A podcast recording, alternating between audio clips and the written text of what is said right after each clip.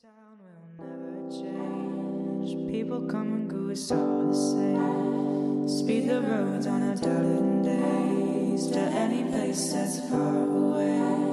I never learned anybody's name. We all 嗨，各位同学，大家早上好，我是瑶瑶老师，欢迎来到今天这一期的英语口语每日养成。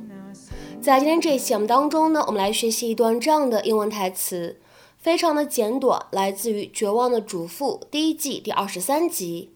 首先的话呢，先来一起听一下。 Yes, let's call it stressed out. Yes, let's call it stressed out.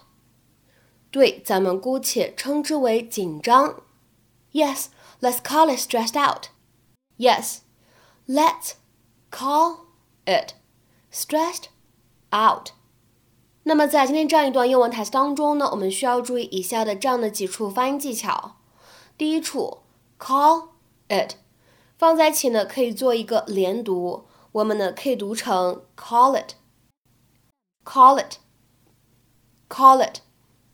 然后呢，当 it 和 stressed 放在一起的时候呢，我们可以有一个非常典型的不完全爆破的处理。我们呢可以读成 is stressed, is stressed, is stressed，而 stressed out 放在一起呢，会有一个非常自然的连读，我们呢可以读成 stressed out，stressed out，stressed out。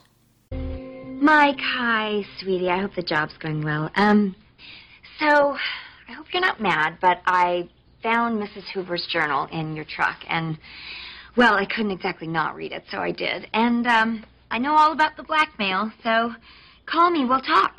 Love you. Bye.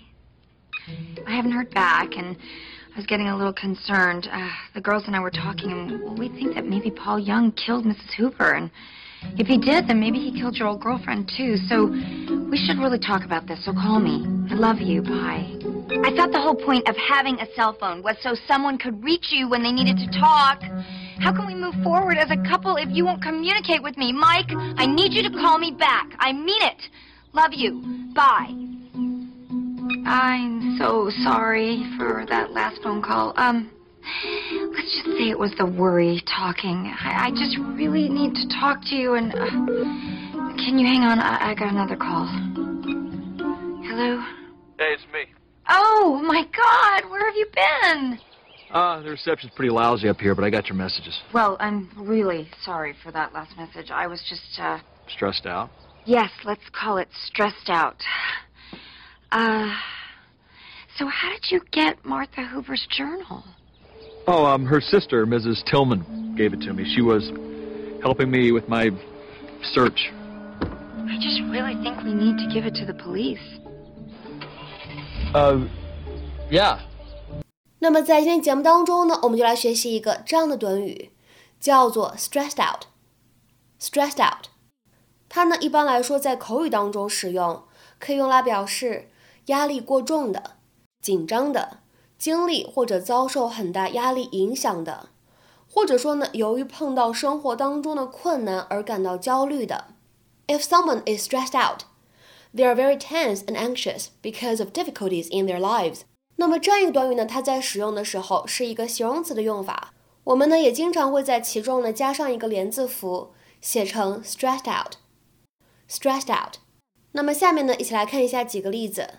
第一个，I was really stressed out before the exam。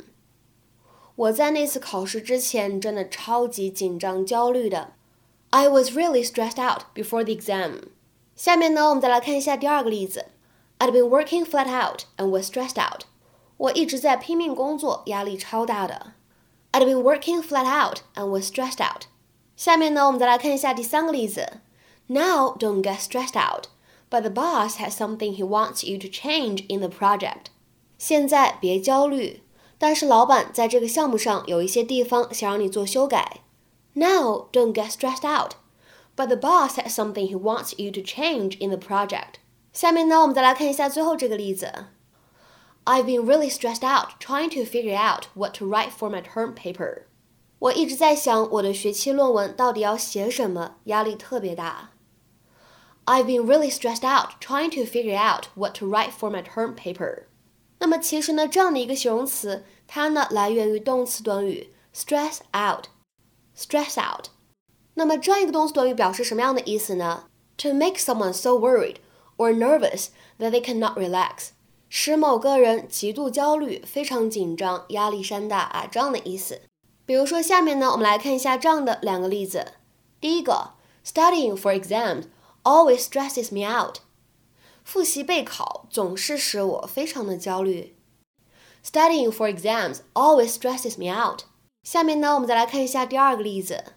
This term paper has been really stressing me out. I just don't know what to write for it. 这次的学期论文真的让我非常的焦虑，我真的不知道写点啥好。This term paper has been really stressing me out. I just don't know what to write for it. 那么在今天节目的末尾呢，请各位同学尝试翻译以下句子，并留言在文章的留言区。你总是为一些无法改变的事情而感到压力山大。你总是为一些无法改变的事情而感到压力山大。那么，这样一个简短的句子，应该如何去使用我们刚刚学习过的两个简短的表达来造句呢？我们说翻译呢，其实是没有唯一正确的答案的，所以希望各位同学呢可以踊跃留言，参与到我们的活动当中来，提高自己。那我们今天节目的分享呢，就先到这里，See you next time。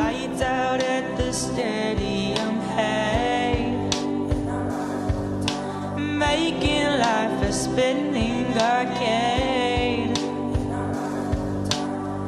Curfews at midnight, we watch the stars.